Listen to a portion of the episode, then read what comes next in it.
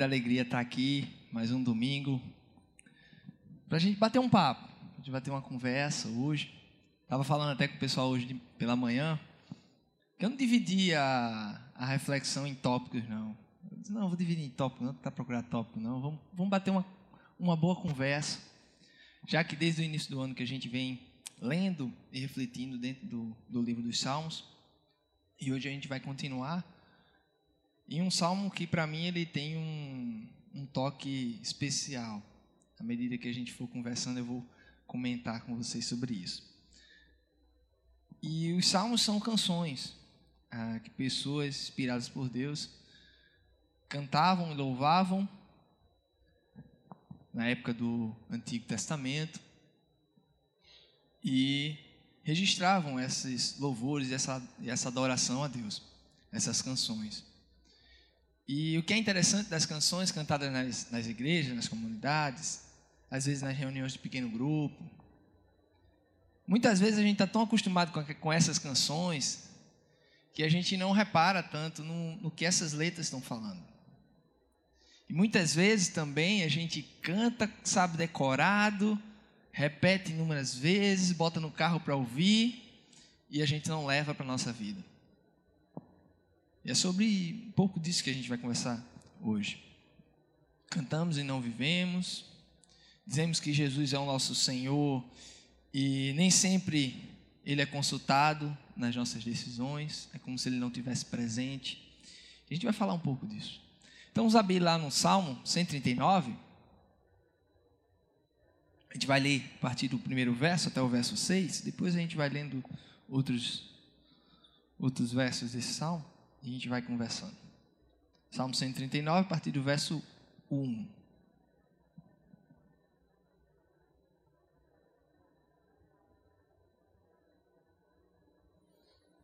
Vamos ler? Senhor, tu me sondas e me conheces. Sabe quando me assento e quando me levanto. De longe percebe os meus pensamentos. Sabes muito bem quando trabalho e quando descanso. Todos os meus caminhos te são bem conhecidos. Antes mesmo que a palavra me chegue à língua, tu já a conheces inteiramente, Senhor. Tu me cercas por trás e pela frente e põe a tua mão sobre mim. Tal conhecimento é maravilhoso, demais e, a, e está além do meu alcance é tão elevado que não posso atingir. Tal conhecimento é maravilhoso demais e está além do meu alcance, é tão elevado que não posso atingir. Vamos orar. Santo Eterno Deus, muito obrigado, Senhor, pela oportunidade que temos livremente ler a tua palavra, refletir nela e sermos que a gente possa entender aquilo que quer nos ensinar no dia de hoje, que a gente possa colocar em prática. Isso te pedimos em nome de Jesus. Amém. Senhor, tu me sondas, tu me conheces. O salmista ele começa com essa com essas palavras e o tempo todo ele começa a exaltar a onipresença de Deus e a onisciência de Deus. Ele tem entendimento de que Deus sabe todas as coisas, Deus está em todos os lugares.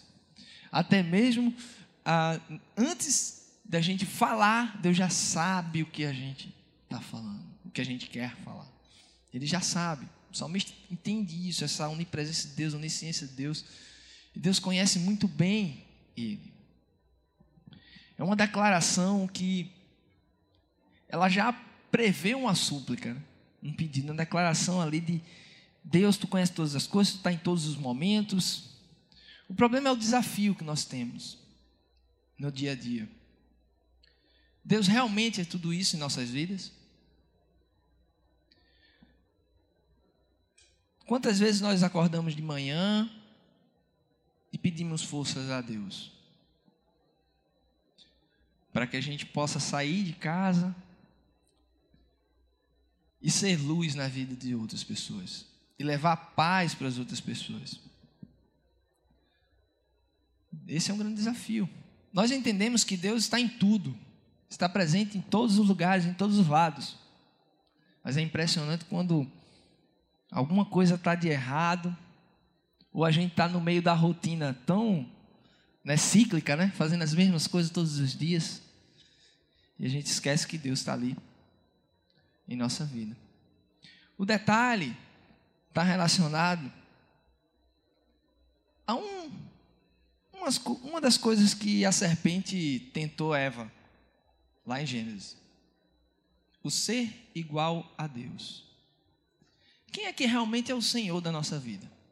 Quando o salmista declara isso a, a, a Deus, que Ele está presente em tudo, que Ele tem conhecimento sobre a sua própria vida, Ele está declarando o tamanho e a, a infinitude de Deus na vida dele. E quando a gente coloca Deus no trono da, das nossas vidas, é Ele que comanda, e não a gente. Só que a nossa humanidade caída, ela quer sempre estar no controle. Nós, seres humanos, queremos estar sempre no, no controle. Isso é tão interessante que é, os grandes problemas sobre ansiedade, pode, pode parar para pensar um pouquinho. É porque a gente não está no controle. Se a gente não se sente no controle, a gente fica ansioso.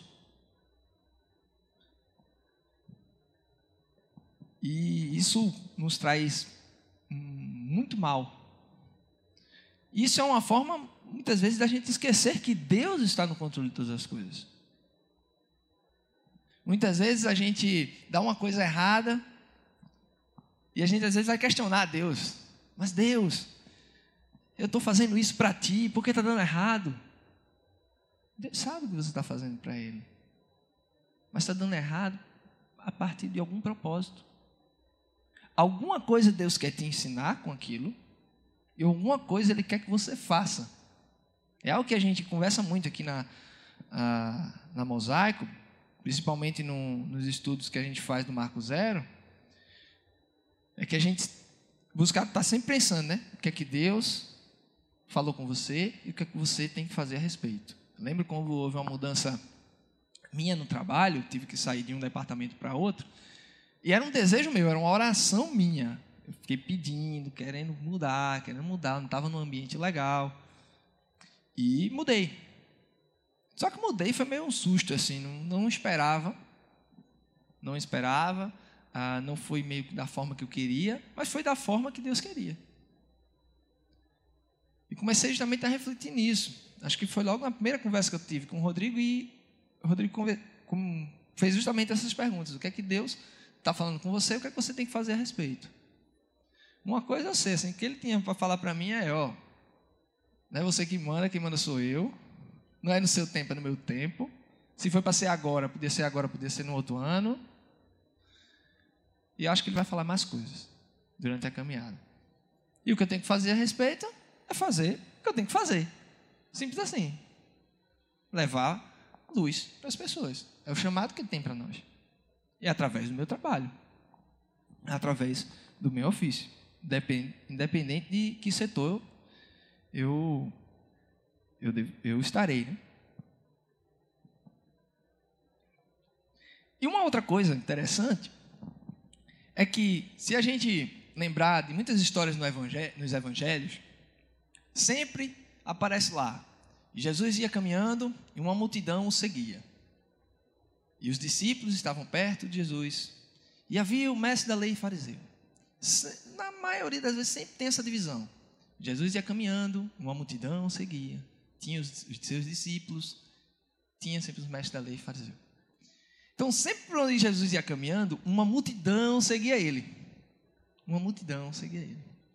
E essa multidão é uma multidão de curiosos, preocupados se aparecer alguma cura, se Jesus ia fazer um milagre, o que é que ia acontecer, quem é esse homem que está andando aí, que está acontecendo muita coisa, que muitas pessoas estão seguindo. E é interessante para a gente refletir nessa relação de quem é o nosso Senhor. Será que Deus realmente está no domínio das nossas vidas ou é a gente que está? Ou a gente só está seguindo Ele com uma multidão preocupada se vai haver um milagre, ou se vai ter um espetáculo, ou se somente é para o consumo. Ah, vou estar tá seguindo esse homem aí com uma multidão, porque esse cara multiplica pão. Ele multiplica pão, Eu vou ficar aqui seguindo ele, porque ele fica pão. Ah, eu vou escolher é, caminhar dentro dessa comunidade, porque nessa comunidade eu tenho luzes, eu tenho um, um, um, um bom grupo de louvor, eu tenho é, uma, boa, uma boa palavra lá na frente. Legal, vou ficar aqui, porque eu gosto disso. Eu tenho um conforto. Isso é uma relação de consumo. Quem andava os mais próximos de Jesus? Os seus discípulos. Não era somente os doze, mas seus discípulos. Perceba que isso ocorre muito nos evangelhos. Havia Jesus, os seus discípulos e a multidão. E a multidão era curiosa. E claro que Jesus queria mudar a vida daquelas pessoas e mudou de muitos. Perceba que há muitos textos que falam que umas pessoas achavam que Jesus estava sendo muito radical e abandonava, e outros continuavam seguindo. O detalhe é a escolha quem é o nosso Senhor. A multidão estava procurando milagres. Não estava buscando caminhar e aprender e a servir junto de Jesus. Lá no, no capítulo de João, capítulo 13, no Evangelho de João, a partir do verso 12, tem uma história muito interessante que eu acho que é, é uma história bastante conhecida, e é algo que é para a gente refletir muito sobre, sobre a nossa responsabilidade como seguidor de Jesus e entender o que é que Jesus, das coisas que Jesus tem para nos ensinar, essa é uma das maiores coisas. João, capítulo 13, a partir do verso 12.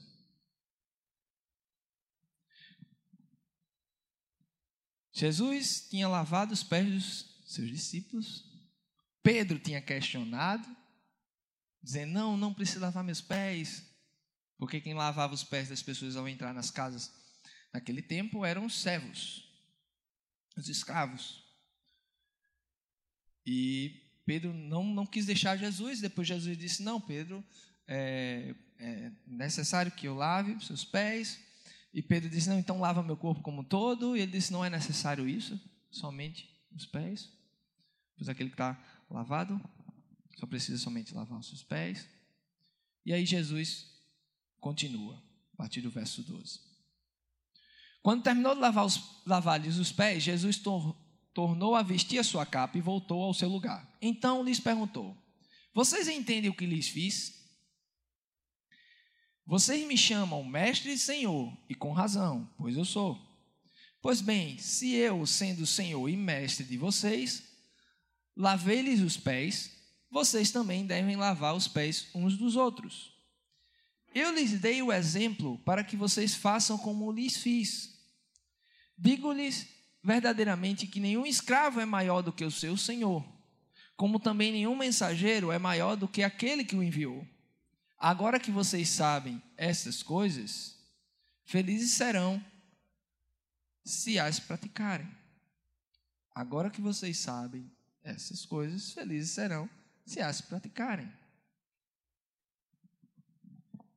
O que eu gosto desse texto é justamente o final, quando Jesus fala sobre verdadeiramente nenhum escravo é maior do que o seu senhor como também nenhum mensageiro é maior do que aquele que o enviou. O que, que Jesus está dizendo?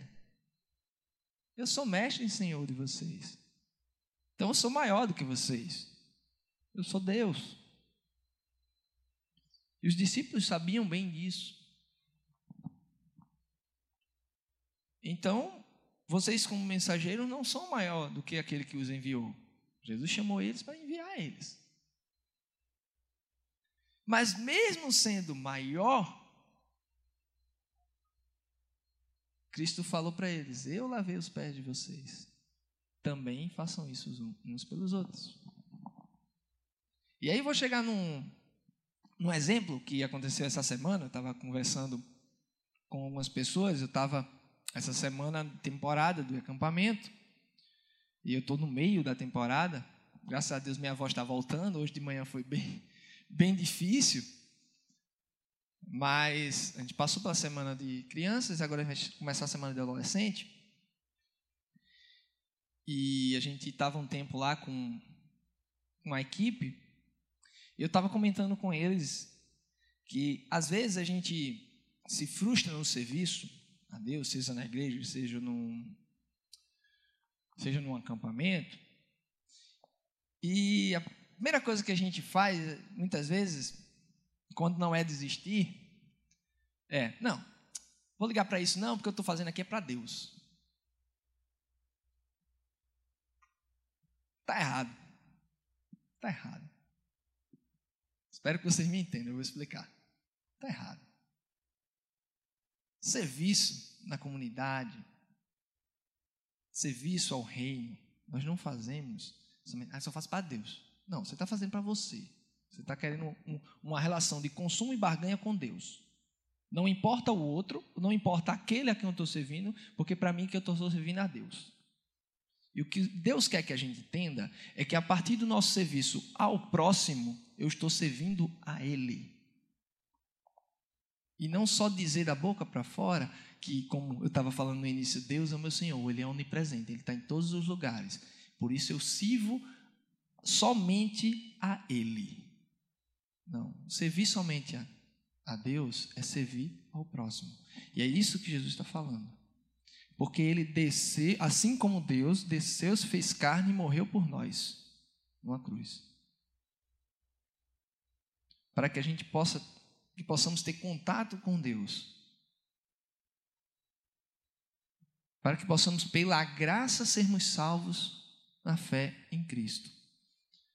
E ele, por isso ele disse: lava-lhe os pés. Vocês também devem lavar os pés uns dos outros. Quando nós servimos dentro da comunidade, nós estamos servindo uns aos outros.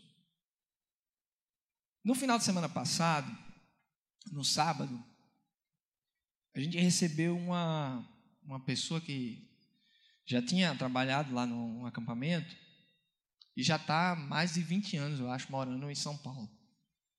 E a última vez que ele trabalhou lá foi em 2005. Já faz muitos anos, né, muito tempo. E foi justamente a primeira vez que eu comecei a trabalhar lá.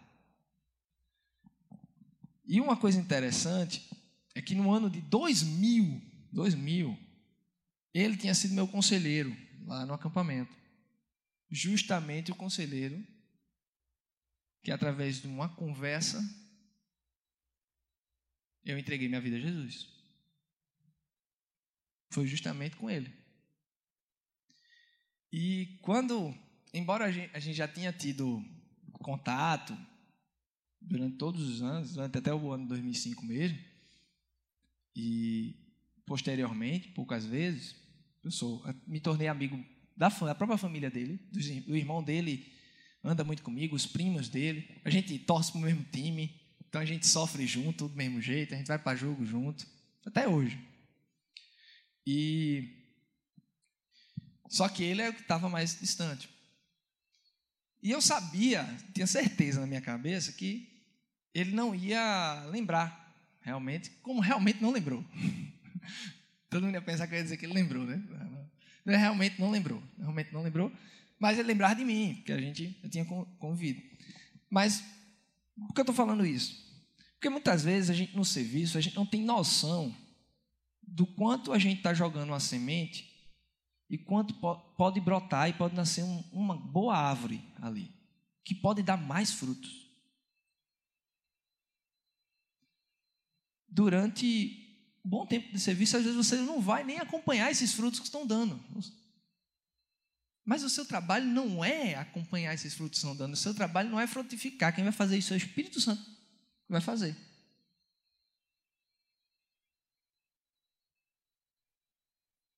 E aí eu estava conversando com ele, eu contei. Lembrei a ele, né? Aí ele riu assim, cara, que incrível assim, né? A gente não tem noção do quanto a gente é, abençoa pessoas o, o tempo todo através do que a gente faz aqui, falando lá do acampamento, necessariamente, especialmente lá. Mas na própria comunidade é assim também. que que, que que eu fui fazer, recém-casado, passar quatro anos da minha vida, podendo fazer uma pós-graduação na minha área de engenharia, fui passar quatro anos dentro de um seminário? Ainda tem um detalhe: trabalhava de dia, de tarde, ia para o seminário à noite. Minha esposa trabalhava, estava recém-formada, trabalhava de plantão, ou seja, meus primeiros anos de casado, a coisa chamada tempo de qualidade era complicado. Ela está ali, ela sabe. Vou nem apontar para não ficar com vergonha. Mas tempo de qualidade foi algo que a gente só veio alcançar durante a pandemia. É mentira, Camila.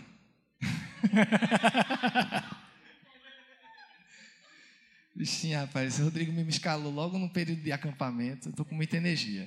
Deixa eu beber uma água aqui.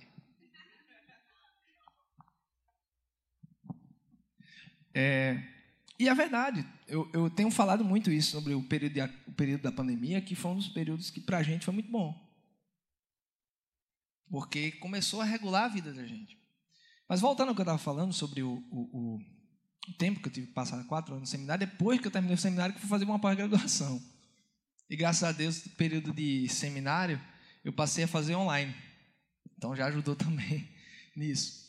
Mas assim, é muito, foi muito complicado, foi muito difícil. Mas para que eu estava fazendo? Está entendendo? Para que a gente separa o tempo da gente, às vezes um, metade de um domingo, para estar tá aqui ensaiando, para estar tá tocando à noite? Para que a gente perde metade, às vezes, de um sábado para algum evento que a igreja vai fazer, algum trabalho ah, social para estar tá aqui? Se não for para crescer dentro das relações uns com os outros e servir uns aos outros, a gente não está fazendo nada. A gente não está fazendo nada. Passei uma semana lá, cheguei aqui, só o pó nem almocei, a gente nem almoçou em casa, tive que parar no meio do, do caminho, no Carrefour, para almoçar, para chegar em casa, para sair para um casamento em aldeia no quilômetro 12. Normalmente a gente tem sempre um costume aqui, para vocês saberem, a gente tem sempre um costume quando a gente vai preparar uma mensagem, a gente vai pregar, a gente tem sempre um costume de conversar. Um, eu, Rodrigo, Juninho. Então a gente tem sempre um costume de conversar. Eu estava no acampamento de manhã, café, a gente está servindo uns aos outros. A gente está, eu não gosto nem de falar de doando tempo, a gente está investindo tempo uns com os outros. E quem é a nossa referência? É Jesus. Está aí, Jesus falando. Façam como eu fiz com vocês. Eu servi a vocês e agora sirvam uns aos outros. Voltando para o Salmo 139 no verso 7. Para onde poderei eu escapar do teu espírito? Para onde poderei fugir da tua presença? Se eu subir aos céus, lá estás. Se eu fizer a minha cama na sepultura, também lá estás. Se eu subir com asas da alvorada e morar na extremidade do mar, mesmo ali a tua mão direita me guiará e me sustentará. Mesmo que eu dissesse que as trevas me encobrirão e que a luz se tornará noite ao meu redor, verei que nem as trevas são escuras para ti. A noite brilhará como o dia, pois para ti as trevas são luz. Tu criaste o íntimo do meu ser e me teceste no ventre da minha mãe. Eu te louvo porque me fizeste de modo especial e admirável. Tuas obras são maravilhosas, disso tenho plena certeza. Veja que declaração do salmista que da presença de Deus, que Ele está em todos os lugares. Se eu fizer a minha cama na sepultura, lá tu estás. Se eu subir como as asas da, da alvorada e morar na extremidade do mar, lá tu estás.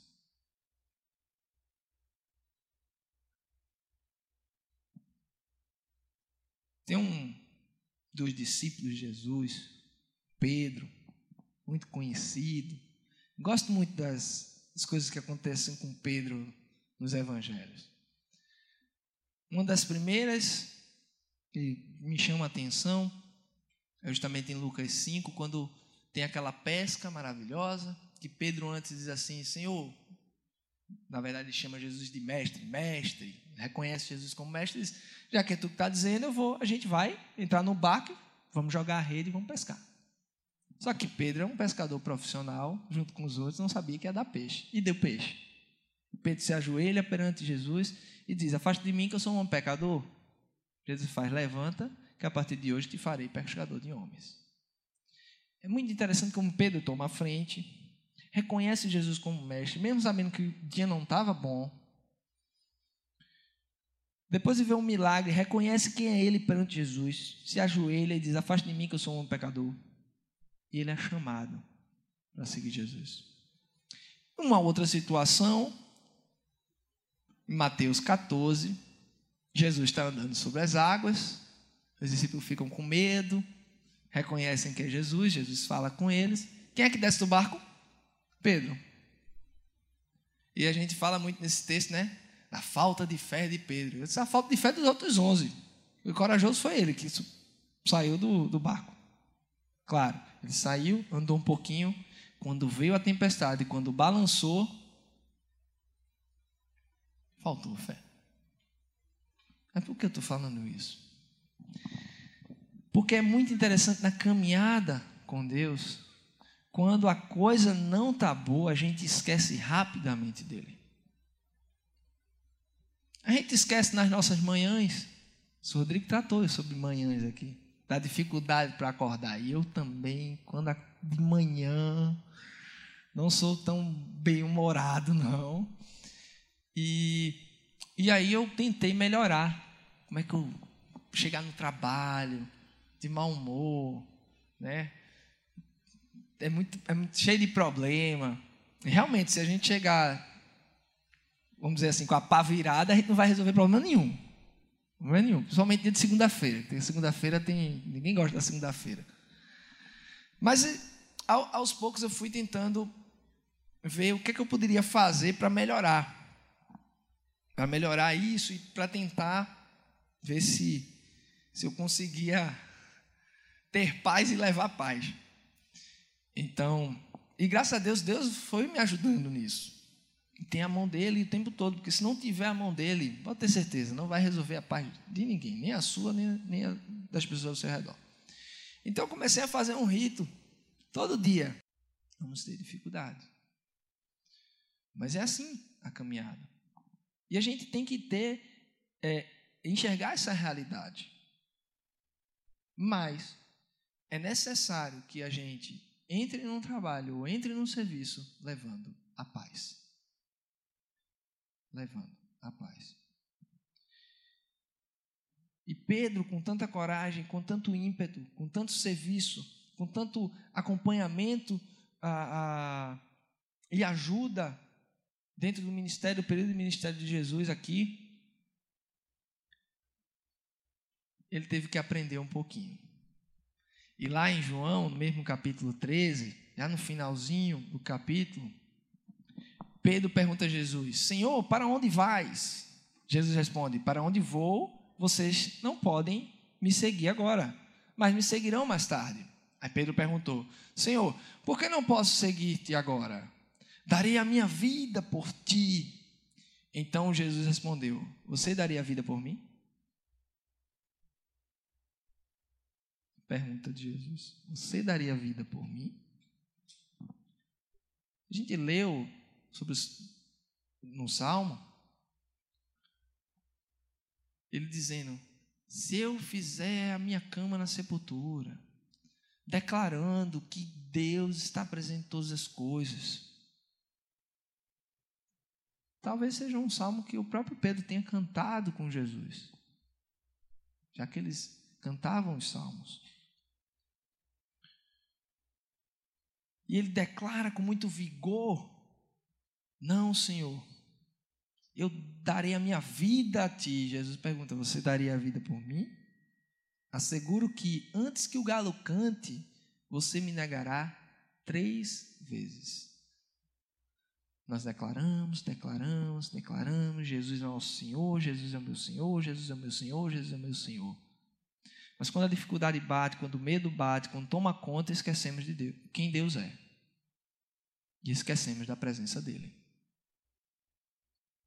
Por isso eu comecei falando que muitas vezes nós cantamos as canções, ou lemos as canções antigas, que são os salmos, e muitas vezes a gente não esquece de aprender com elas, ou esquece de adorar com elas, ou esquece de orar através delas.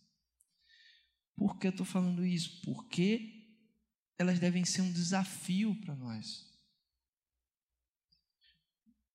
Porque, infelizmente, nós não fomos glorificados, nós fomos santificados com Jesus. Estamos numa caminhada com Ele.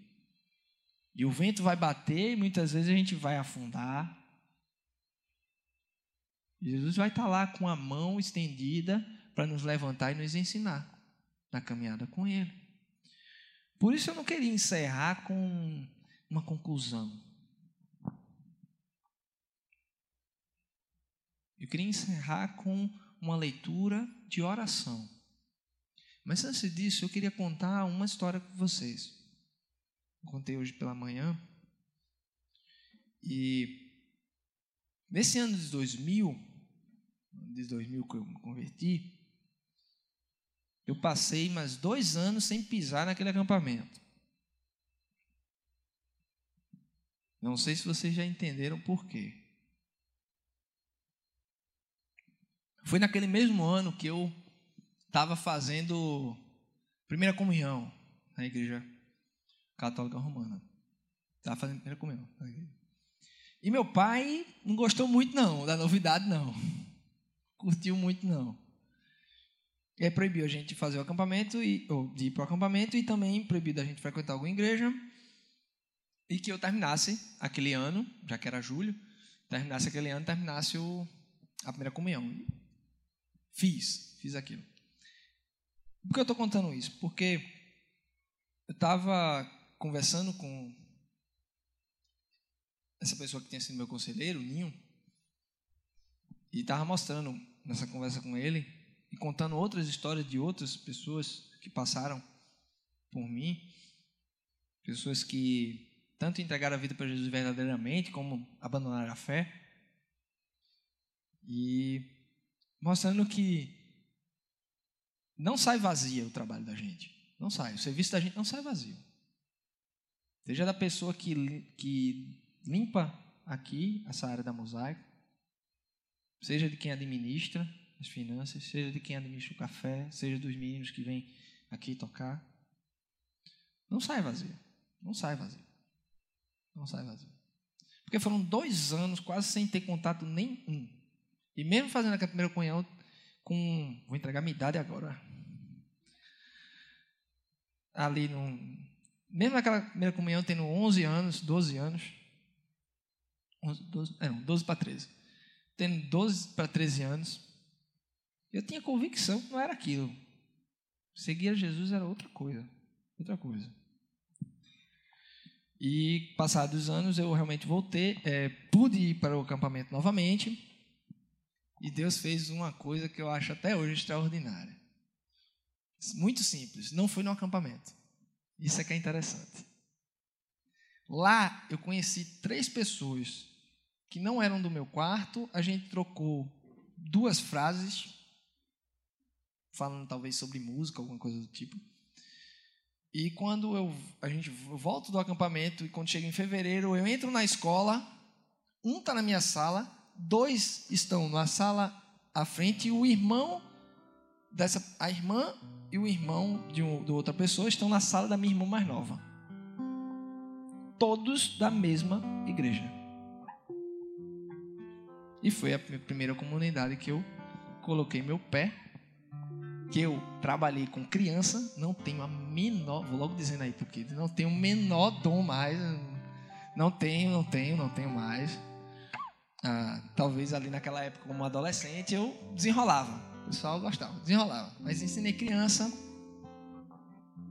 ah, e Deus me usou de várias maneiras diferentes, várias maneiras diferentes e, e foi me ensinando várias formas. sabia tocar um violãozinho, enrolava, aprendi, aprendi com meu pai. E aí acontece uma das cenas mais sensacionais da minha vida. Tinha um, eu sempre que saía para a igreja,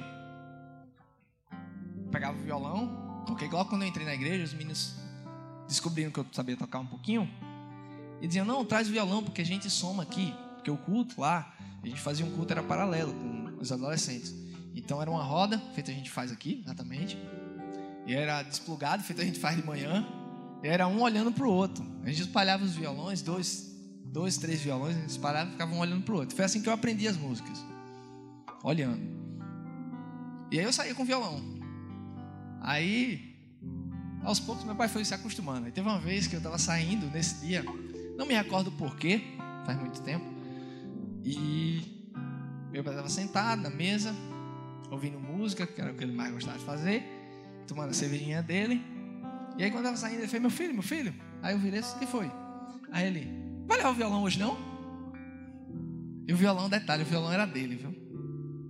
Violão era dele, na verdade, dois violões. Um ficou comigo, o outro violão a gente deu a um primo. E, e foi isso que Deus foi fazendo. Anos mais tarde, meu pai foi para foi assistir um jogo de futebol. Veja, como as coisas são. Eu nem contei essa história para o pessoal que estava preparando a Copa do Mundo aqui na, na Mosaico. Na verdade, foi até uma Olimpíada. E não era nem na igreja que eu fazia parte, foi na igreja que minha irmã fazia parte. E meu pai sair de casa para ir numa igreja não podia ver a palavra igreja assim. Foi para a igreja, que era negócio Dia dos Pais, não sei o que, era jogo do Brasil, de uma Olimpíada, não me recordo qual foi, e para assistir um jogo do Brasil. Tudo isso, eu estou voltando à história para falar de uma pessoa que não, não tem mais convívio, tem um convívio com os primos, os irmãos e tal, que lá na frente foi Deus usou ele para que eu fosse tocado pelo Espírito Santo e para que isso tudo fosse sendo espalhado. E Deus, como, como é Deus, brilhante como é, eu chego em casa e digo, estou namorando. E minha namorada é filha de um pastor. Vê, vê, vê que negócio. E interessante também isso, porque a, Vou beber mais uma água. Que meu pai gostava. De manhã foi mais fácil. Gostava de receber meu sogro, minha sogra.